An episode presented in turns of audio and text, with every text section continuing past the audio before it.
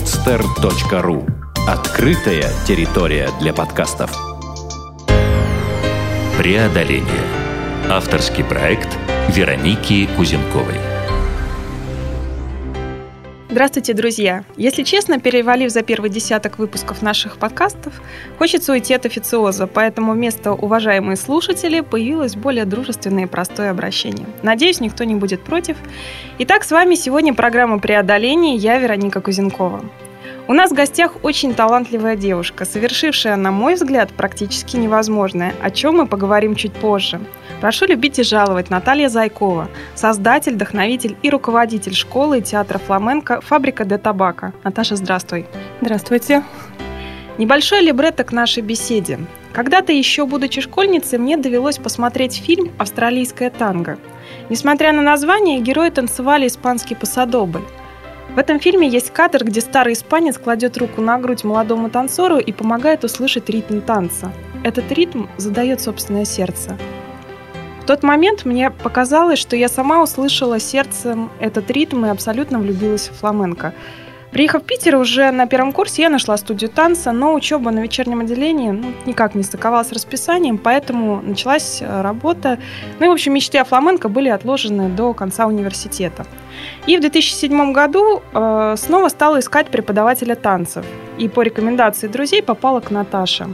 Еще тогда, на мой совершенно неискушенный взгляд, я увидела колоссальную разницу в том, как давался материал моим первым преподавателям и тем, как это делала Наташа.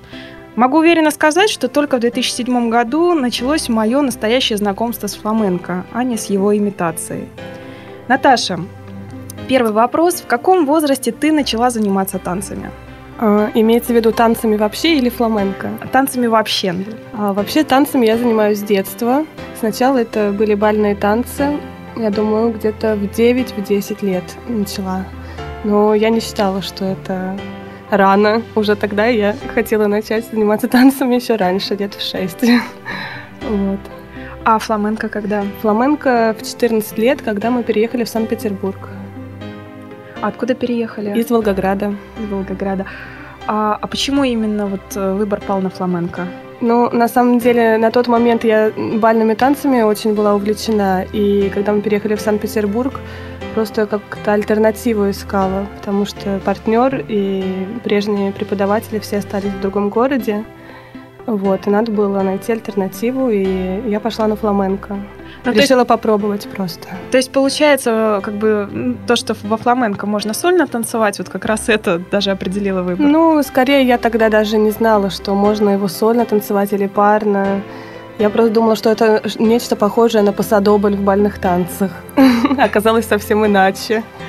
А, а что именно тебя вот э, уже потом, когда ты начала танцевать фламенко, что привлекло, что заставило вот идти дальше по этому пути? Ну, я думаю, заинтересованности как бы были три стадии. То есть сначала это такой подростковый возраст был, где, в принципе, мне просто нравилось общение и возможность бывать на сцене. Вот. Потом в более осознанном возрасте, уже когда несколько лет прошло занятий моих, э, я стала замечать, что мне нравится э, изучать, углубляться и докапываться до всяких сложностей во фламенко, потому что это безумно сложный жанр такой танца. Там много чего интересного. Э, разбирать структуры и ритмические какие-то рисунки. То есть вот эта пытливость, может быть, как бы ума, вот меня ну, привлекло это во фламенко. Ну, а потом уже и как бы просто как средство выражения своих э, каких-то идей, эмоций. А, Наташа, вот э, я просто помню э, хорошо, э, когда ты смотрела фильм о фламенко, и э, меня поразило то в этом танце, что, в отличие от большинства, то есть мы привыкли, что те же бальные танцы, хрупкие, стройные, молодые, красивые девушки, это все здорово смотрится. А вот во фламенко зачастую как раз-таки такие девушки, ну, смотришь, ну да, ну, симпатичная девочка, да, красиво, допустим, двигается, но нет фламенко, вот реального. А потом я помню, что в фильме увидела женщину лет 40, может быть, даже старше, достаточно крупных габаритов, ну, боже мой, от нее было глаз не отвести. То есть это было такое фламенко. Вот э, этот танец какой-то, вот он другой просто. Ну, фламенко вот отличается от э, других танцев, мне кажется, тем, что чисто даже с эстетической точки зрения здесь не главное иметь какое-то красивое там тело, стройность. Э, здесь важна именно суть человека, и в этом смысле, наоборот, считается, что чем старше человек, чем более он повидавший в жизни, он может делиться этим опытом со сцены. Для фламенко это очень ценно. Вот я считаю, что это просто на самом деле а, такое чудо, потому что в других стилях это сложно, сложно сделать, сложно танцевать э, долго, сложно танцевать в возрасте, и во фламенко это возможно. Наташ, э, вот как раз мы уже часть такую внутреннюю фламенко затронули. А вот что для тебя является сердцем фламенко? Можно ли одним словом это как-то выразить? Um, одним словом мне сложно выразить это одним словом. Давай попробуем Я несколько. По... Давай попробуем несколько, несколькими словами. Значит, ну, мне кажется, что это ритм. Фламенко — это ритм, это всегда движение. Это движение, не только движение тела, а просто это движение времени, э, движение пространства, что это воздух, то есть это атмосфера определенная — ну, как-то так. Ритм, движение, воздух, атмосфера, наверное. Четырьмя словами получилось. Здорово. Наташ, а кого ты можешь назвать своими учителями? Uh, ну, вообще, uh, я считаю, что мои учителя — это все те люди, которые не только впрямую, но и косвенно относятся как бы ко мне, uh, влияя своими мировоззрениями на меня, формируя меня. Я могу назвать нескольких педагогов, которые меня mm-hmm. вот вырастили.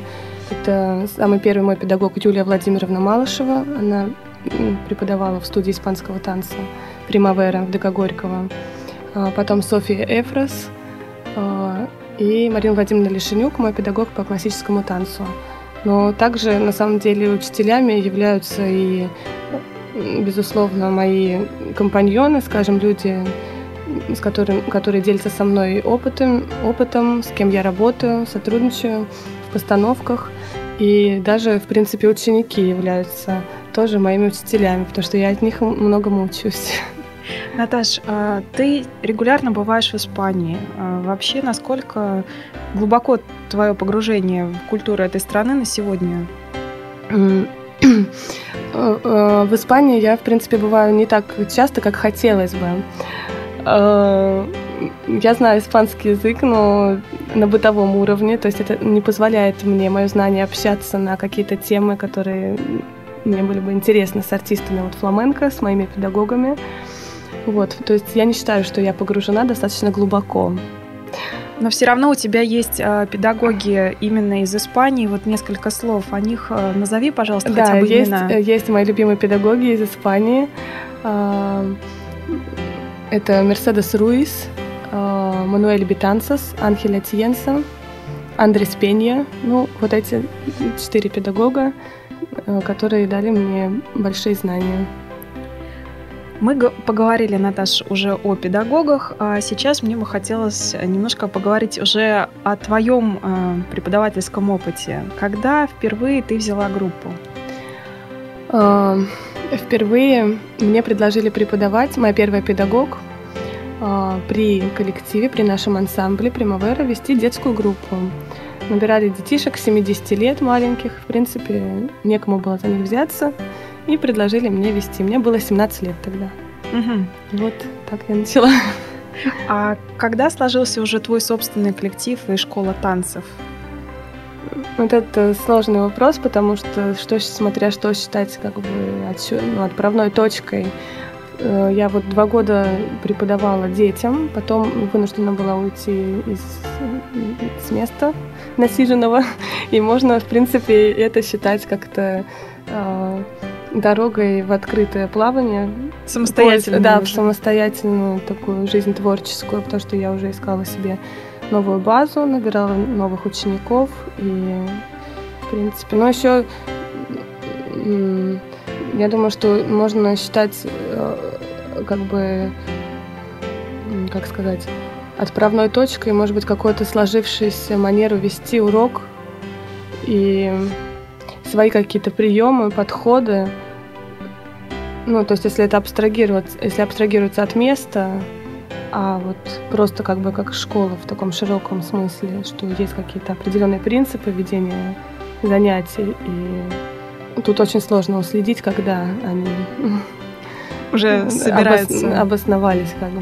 Да. Ну вот я могу от себя сказать, поскольку занималась у себя в начинающих, в новичках, а, что именно вот этот подход, он действительно отличался. Почему и сразу такое была проведена параллель? Потому что ты а, очень много времени, на мой взгляд, очень правильно уделяла базовым вещам. То есть это постановка корпуса, рук, ног, какие-то, то есть не в погоне сразу за там, большими танцами, а какие-то базовые вещи, по сути, из которых и складывается вот вот это ощущение настоящего фламенко. Потому что даже сейчас, спустя там пять лет, я с закрытыми глазами, просто вот разбуди меня ночью, я руками вот эти вот вещи базовые сделаю, да не вопрос. И они у меня же настолько глубоко вбиты, что даже не во фламенко я все равно использую эти движения. То есть это уже где-то на подкорке. Угу. И вот этот автоматизм, который ты вот просто вкладываешь в своих учеников, мне кажется, он ну, очень важен. Ну, вот по моему мнению, важна прежде всего именно база, потому что у, у всех людей разные возможности, и некоторые так и остаются на хорошей базе, а у других есть возможности на эту базу нарастить э, мастерство, и главное это основа, поэтому я не стесняюсь на это тратить время. Вот. Другое дело, что нужно как-то сочетать, э, сочетать это, чтобы, ну, скажем так, заинтересовать людей, не отпугнуть их. То есть эту базу умело сочетать с... Э, чем-то новым. С чем-то новым, да, и все-таки это тяжело. Тяжело, когда только техникой мучаешь людей. Ну, не настолько и мучаешь. Вот опять же, к вопросу, насколько мучаешь. Э, самая старшая группа, сколько лет у тебя уже занимается?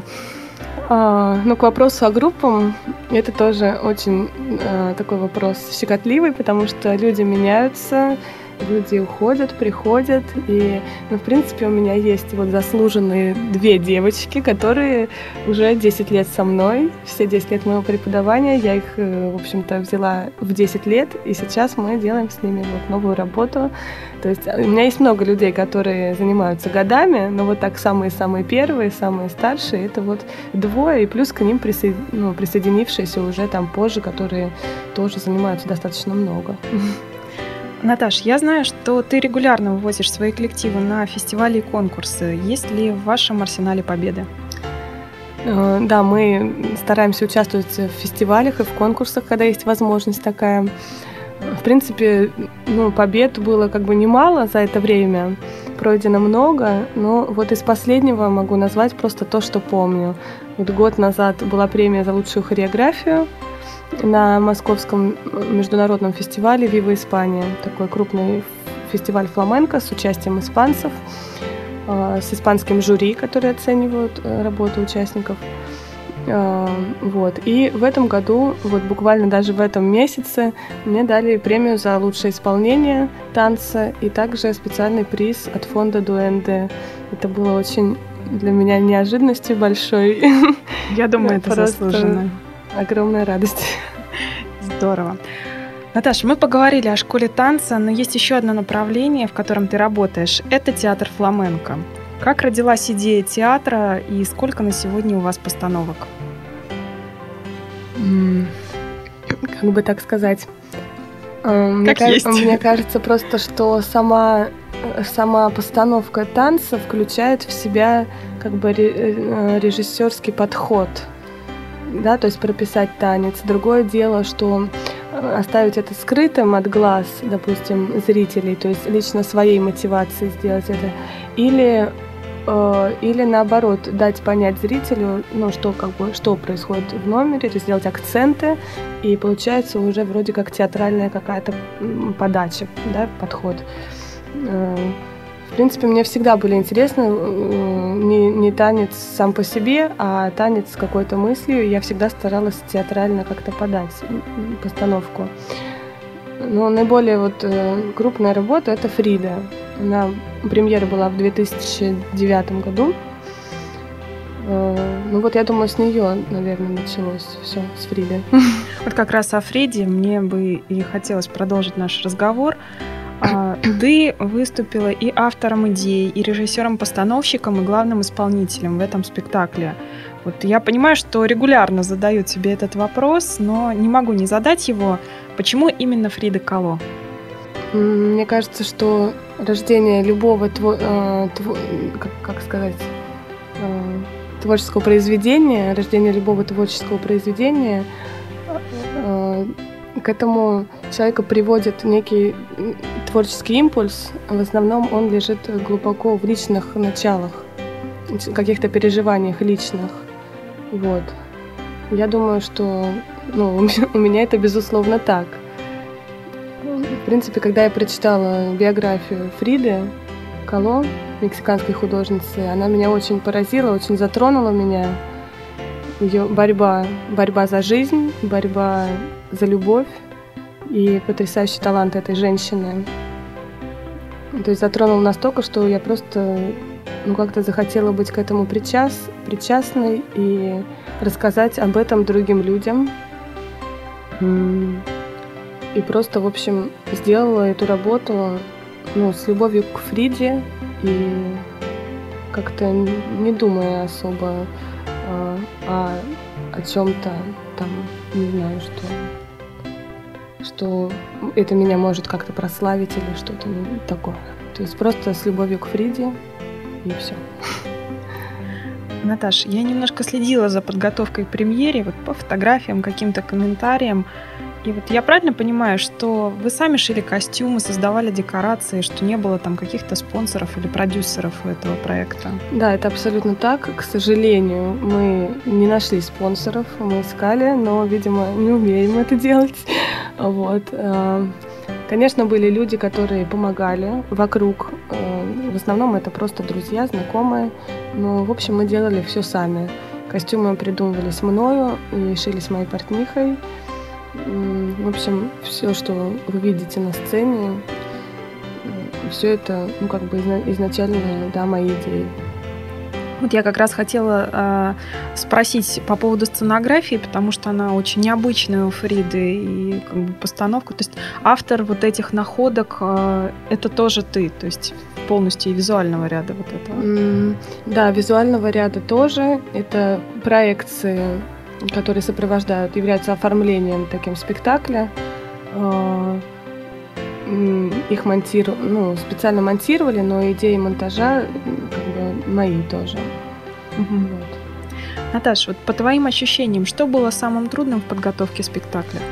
Ну, наверное, трудно было как-то заставить людей, команду большую, ну, поверить в свои силы, чтобы они тебе доверяли в творческом плане, ну, чтобы они тебя слышали и твои как бы идеи воспринимали.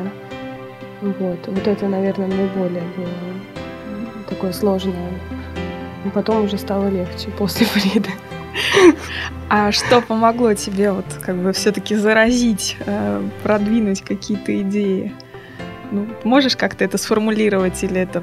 Ну, мне кажется, просто в этом случае помогает только какая-то стойкость характера, сила характера и все, какая-то здоровая доля авантюризма. И ну просто желание сделать это, желание сделать и, и все, труд. Наташ, а были ли люди в твоем окружении, которые вот говорили, что не получится, не тратьте время, ну и, в общем, все в том же духе, когда создавалась Фрида? Ну, в принципе, таких людей я не помню, которые именно говорили это. То есть, э, может быть, кто-то и думал. Я, в принципе, сама думала, что, э, что это только одноразовый будет спектакль.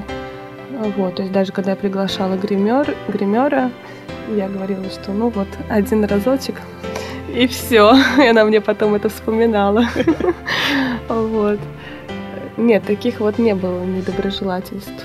Здорово. Ну, это действительно хорошо, потому что и своих-то страхов, сомнений наверняка было немало. Были такие? Ну, сомнения всегда есть. Это стра... было бы странно, если бы не было сомнений. Они меня преследуют всегда. А сомнения были а, характера, то есть а, большей степени творческого, то есть а, или организационного? И творческого, и организационного. Ну, в, в равной степени. Ну, в первую очередь, конечно же, творческого, потому что я ну, заявляю, выдвигаю свою работу, и, конечно, мне важно мнение зрителей. И когда делаешь работу, сам никогда не знаешь, какая она получится, потому что ты сам ее увидишь только потом на видео. Ну, то есть ты внутри, внутри действия, ты не знаешь ни реакцию публики, будет ли это успех или поражение, или равнодушие, ты не можешь предугадать это. Наташ, а, все-таки к организационным моментам хотела бы перейти, потому что, ну, они тоже немало значат. Можно гениальное что-то поставить там на чердаке у себя, а можно это, а можно это вывести на э, площадку причем городского масштаба и достаточно серьезную. То есть вот как вам вообще удалось договориться? Я же понимаю, что вот прийти с улицы и сказать, мы хорошие, талантливые ребята, хотели бы у вас на сцене тут потанцевать. Шансов на удачные переговоры, в общем, немного. То есть как пробивали? Но на самом деле тут все не так сложно было, а, потому что есть такие площадки, которые ну, сдаются арендаторам, скажем так, специально для этого было оформлено предпринимательство, индивидуальный предприниматель. В принципе, по-моему, даже нас не просили показать никакое видео, ничего этого не было. То есть просто, ну, грубо говоря, под, под честное слово и за, и за деньги, скажем, за аренду зала. То есть а вот. первоначально за аренду вы сами да, просто да, проплатили? А, да, да, мы сначала первый год мы были и в минусе, потом в нуле очень долго, потому что расходы были огромные. Вот.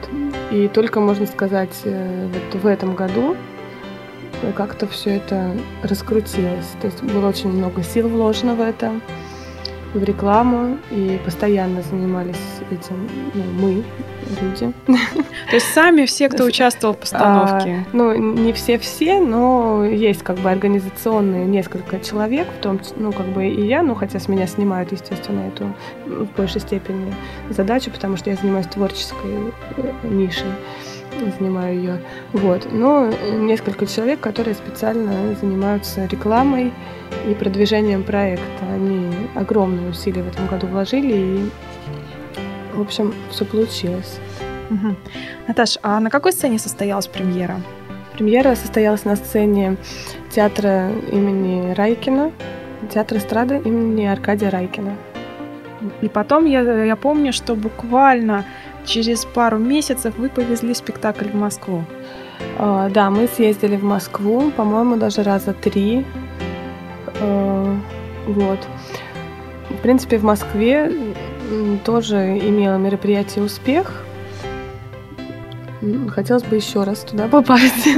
Я думаю, что это случится, потому что а, я видела полные залы не при самых уже теперь дешевых билетах на хороших площадках. Вот сама была на спектакле прошлой осенью, и уже все это приобрело совершенно другие масштабы и черты. Наташ, вот еще а, теперь хотелось бы поговорить и про творческую часть, потому что, на мой взгляд, а, у Фриды есть достаточно уникальные вещи.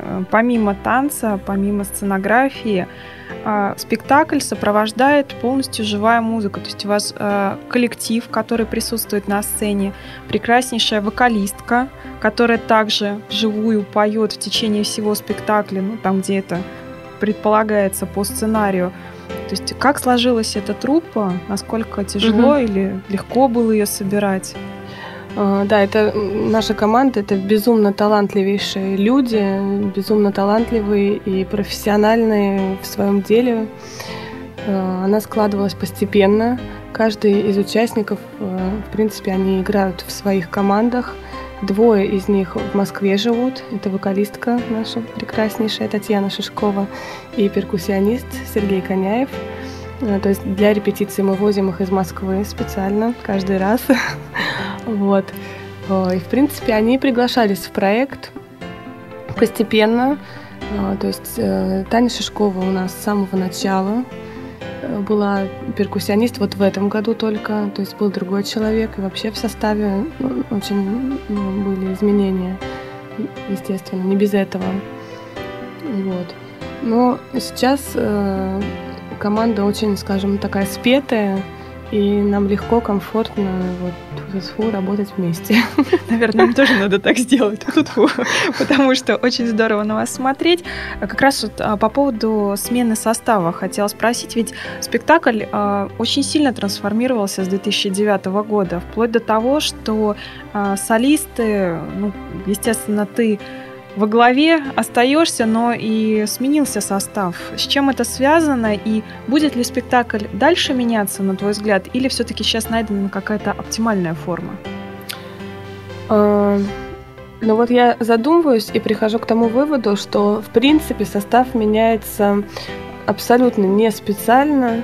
Это в основном вынужденная необходимость. То есть здесь работает человеческий фактор – в творчестве люди очень сложны подчас, в работе также. А, ну, в общем, да, в 2009 году со мной танцевала девушка, и, в принципе, замена героя трактуется как замена знака.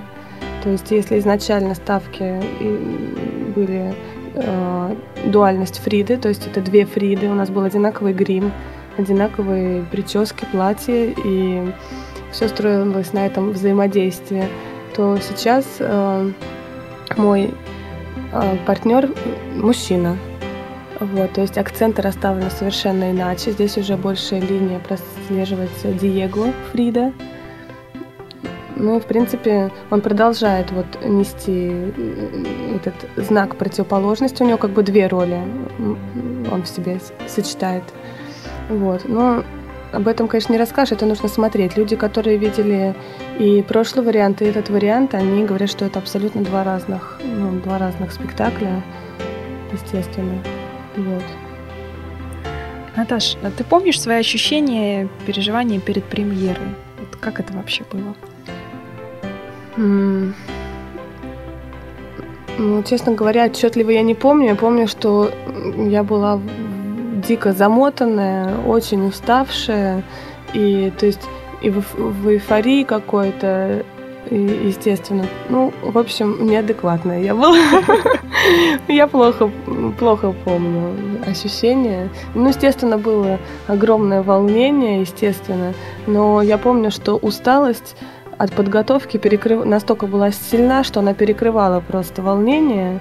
И ну, хотелось просто быстрее показать свою работу. А э, вот как раз усталость от подготовки, то есть сколько было репетиций, там был ли у вас какой-то график, вот особенно перед премьерой? Как, за, за какое время вот создавалось ну, то, что будет на сцене? А, в принципе, я скажу так, что а, большинство номеров, которые вы видите в спектакле, это номера, накопленные мною за там, неск- ну, не знаю, несколько лет. То есть это номера уже были, э, были, которые были у меня готовы. Но примерно половина номеров создавались специально для спектакля. Вот, то есть 50 на 50 было. В принципе, у нас репетиционный период был три месяца. Вот. Из, э, при этом мы должны были возить людей из Москвы. То есть понятно, что мы их привозили только на один день, и мы не могли их там катать больше, чем там раз в две недели, потому что у людей там тоже своя работа. Э, ну и сам непосредственно период такой плотных репетиций был где-то неделя до спектакля. Там уже было, наверное, с утра до ночи. Ну, сидели, да, днями. Ясно. Наташ, а спектакль прошел. Я так понимаю, что действительно в каком-то совершенно другом измерении психологическом, там, может быть, и даже и физическом. После а, вот э, он же невероятно эмоциональный, насыщенный, даже острый сам спектакль. А, и за эти пару часов ты буквально несколько раз умираешь на сцене. Вот с какими чувствами ты выходила на поклон и выходишь сейчас?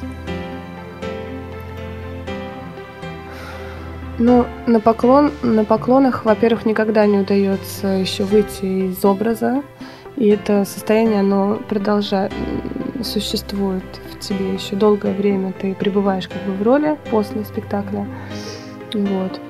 Но это, безусловно, опустошенность, то есть каждый спектакль — это эмоциональная, духовная какая-то опустошенность. Но вместе с тем, что э, э, если спектакль удается в большей степени, то это дает тебе э, все равно радость и радость от благодарной публики.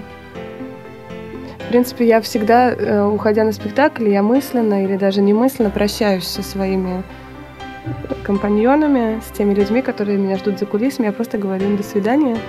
Вот, и многие удив... удивленные посматривают на меня, вот, потому что после спектакля я, я ну, как бы, ну, уже не я. Уже ну, ну, я вхожу как бы в, другой, в образ другого человека, и, и я не могу сказать, что я не могу не попрощаться до спектакля со своими компаньонами. Вот. А еще такой интересный факт, что э, я помню премьеру, и это повторялось потом два раза, такое состояние как будто спектакль шел минут 10-15. Это очень хороший знак.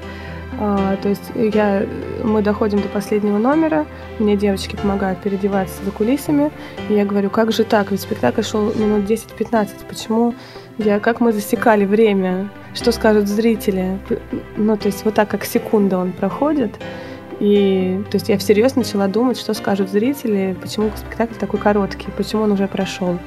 Вот. И, в принципе, когда, вот еще два раза так было. И последний спектакль в этом году тоже, и последний в том году.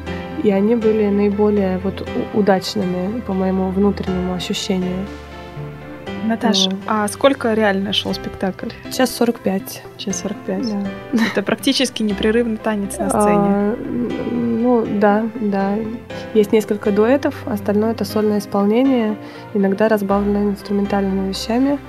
Э, как правило, мы идем без антракта. То есть можно, конечно, с антрактом, но лучше действие не прерывать. Ну да, здесь просто такой все-таки эмоциональный определенный настрой, который там нагнетается и так далее. То есть э, я, я не очень представляю Фриду с антрактом, если честно.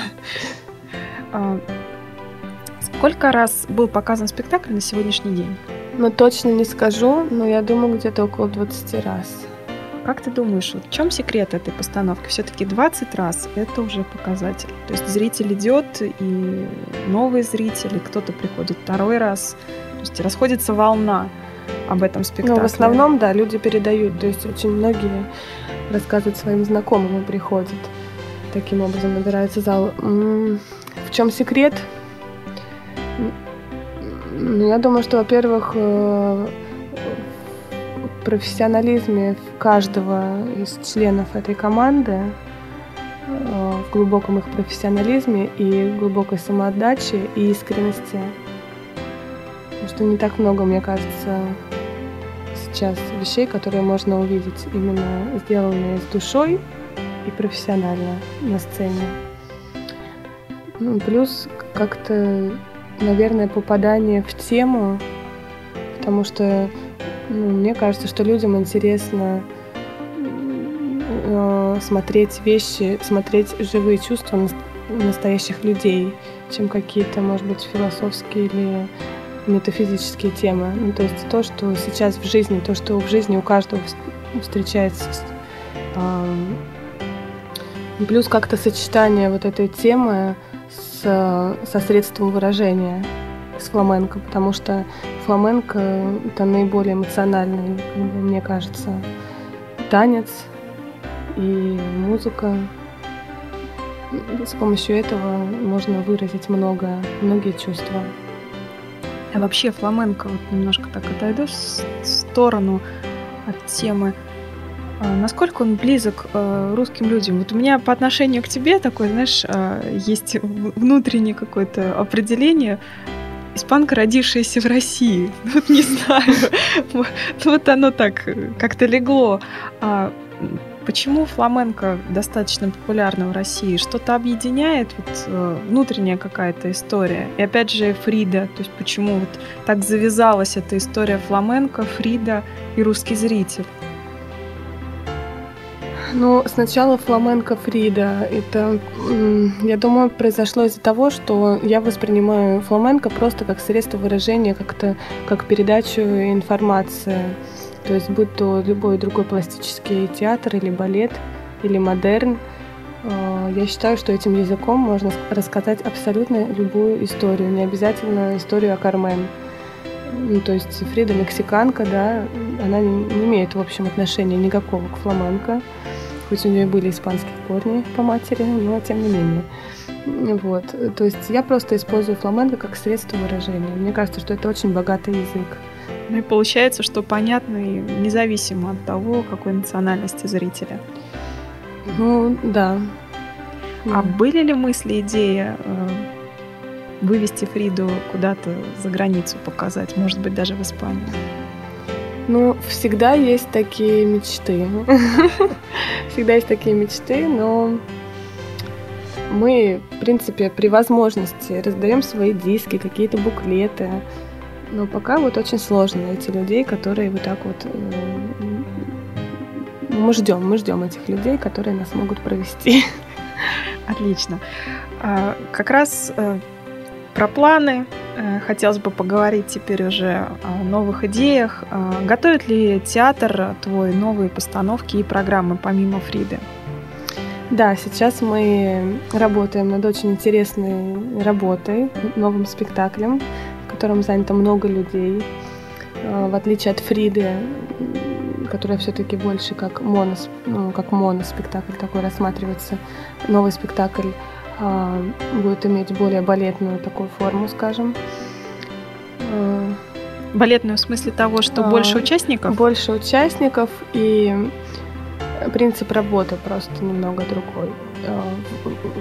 Скажем так, режиссура внутри номеров, не, не монологи в, в танце, да, а режиссура внутри самого номера.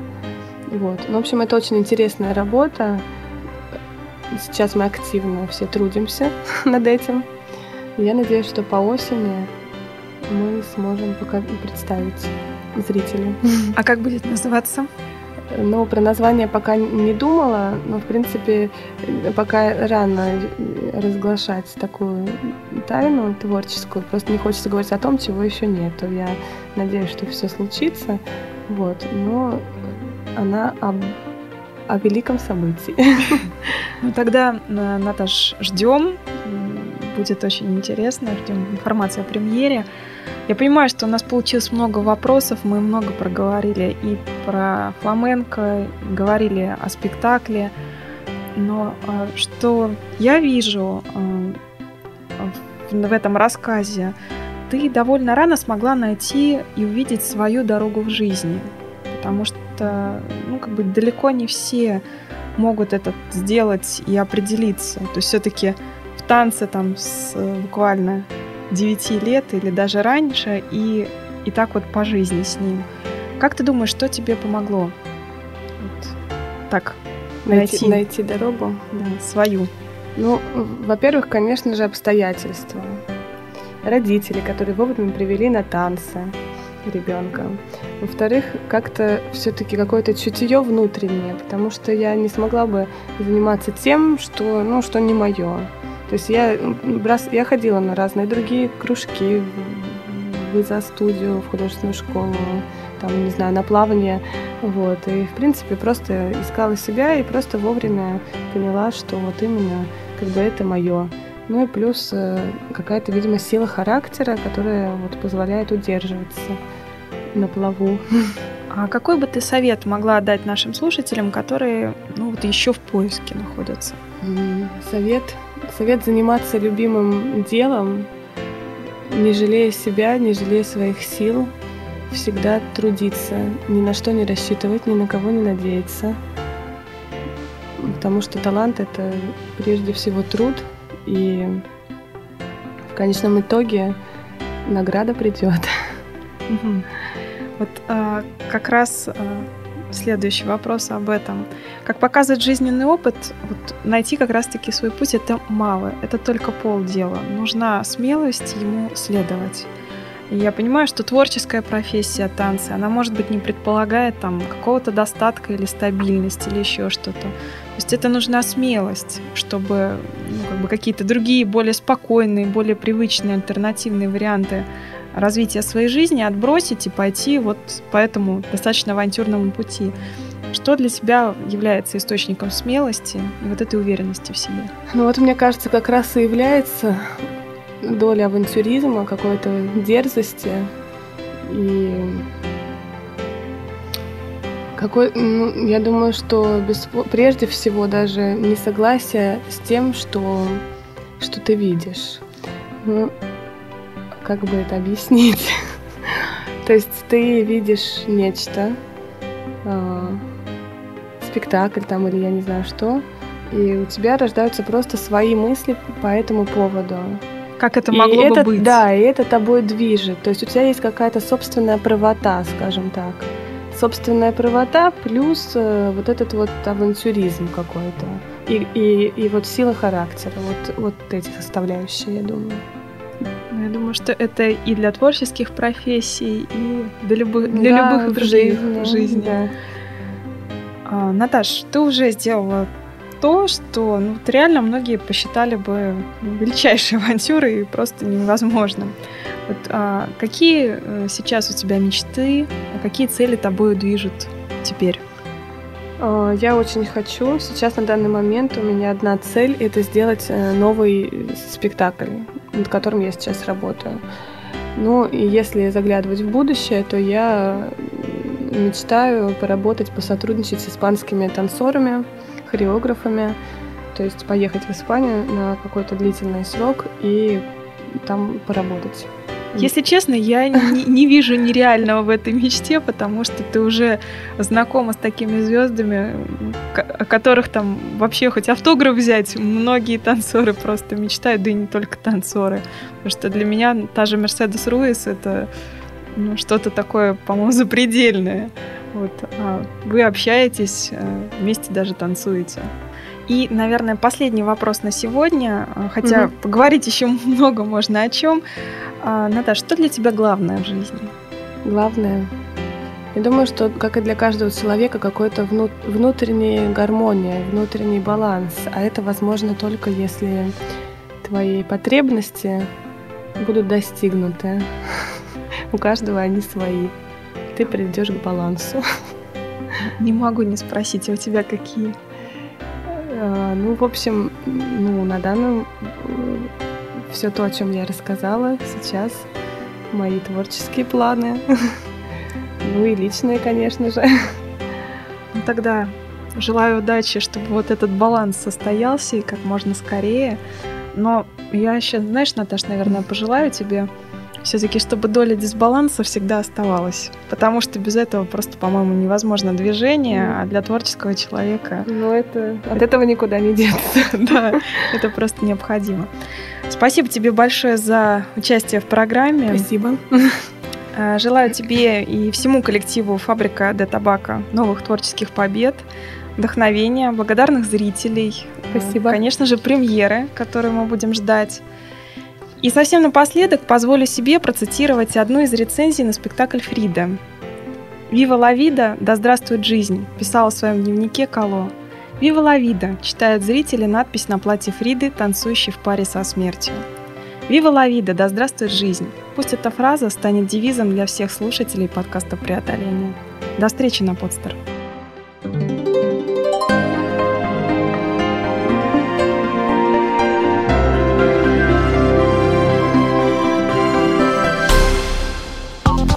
Сделано на podster.ru Скачать другие выпуски подкаста вы можете на podster.ru